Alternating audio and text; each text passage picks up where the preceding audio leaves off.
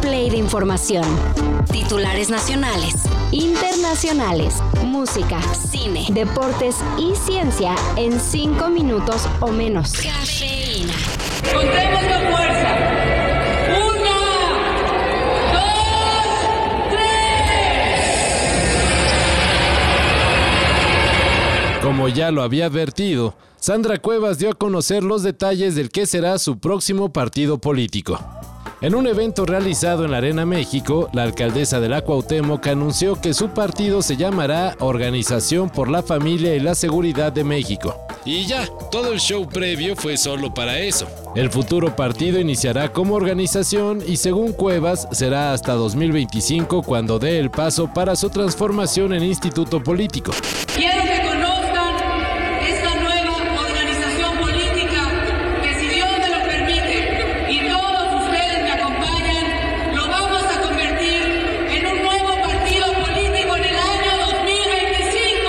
¿Cómo le hará? Y aún más importante, ¿con qué billete? Todavía no se sabe. Pero si todo será con el derroche que se dejó ver ayer, va a necesitar bastante.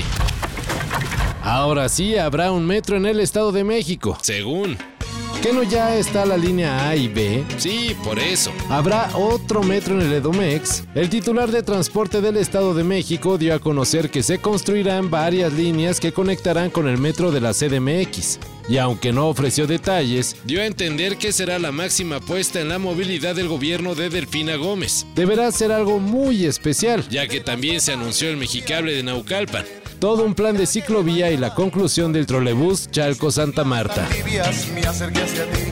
Ay, qué bonito.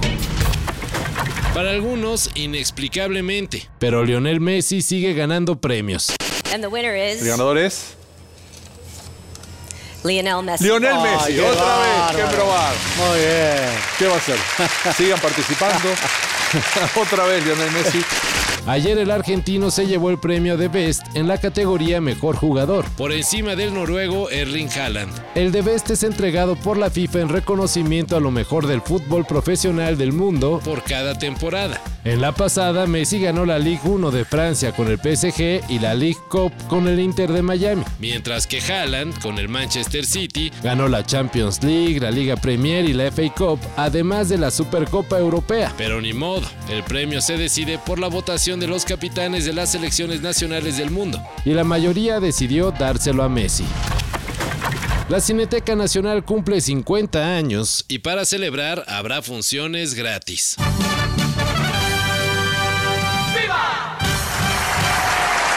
El próximo 17 de enero toda la gente podrá entrar sin pagar a la proyección de las películas que la Cineteca tiene en cartelera. Solo se tiene que llegar 30 minutos antes de la función y recoger los boletos directamente en taquilla. Ojo, solo un boleto por persona y solo para las funciones de la Cineteca Nacional de México, no para la recién inaugurada Cineteca de las Artes.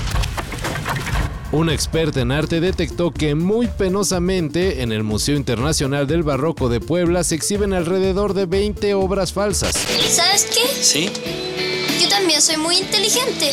Ah, sí. Sí, ¿Y por qué? A ver, cuéntame. es que me saqué un 10 súper pirata. Aunque las autoridades encargadas del museo lo niegan, en la Secretaría de Cultura ya se inició la investigación correspondiente, ya que en caso de resultar cierto, el asunto no sería menor. Según la experta Hilda Trujillo, las pinturas falsificadas son de artistas del nivel de Frida Kahlo, Diego Rivera, Leonora Carrington, Doctora TL, María Izquierdo, Juan O'Gorman, entre otros.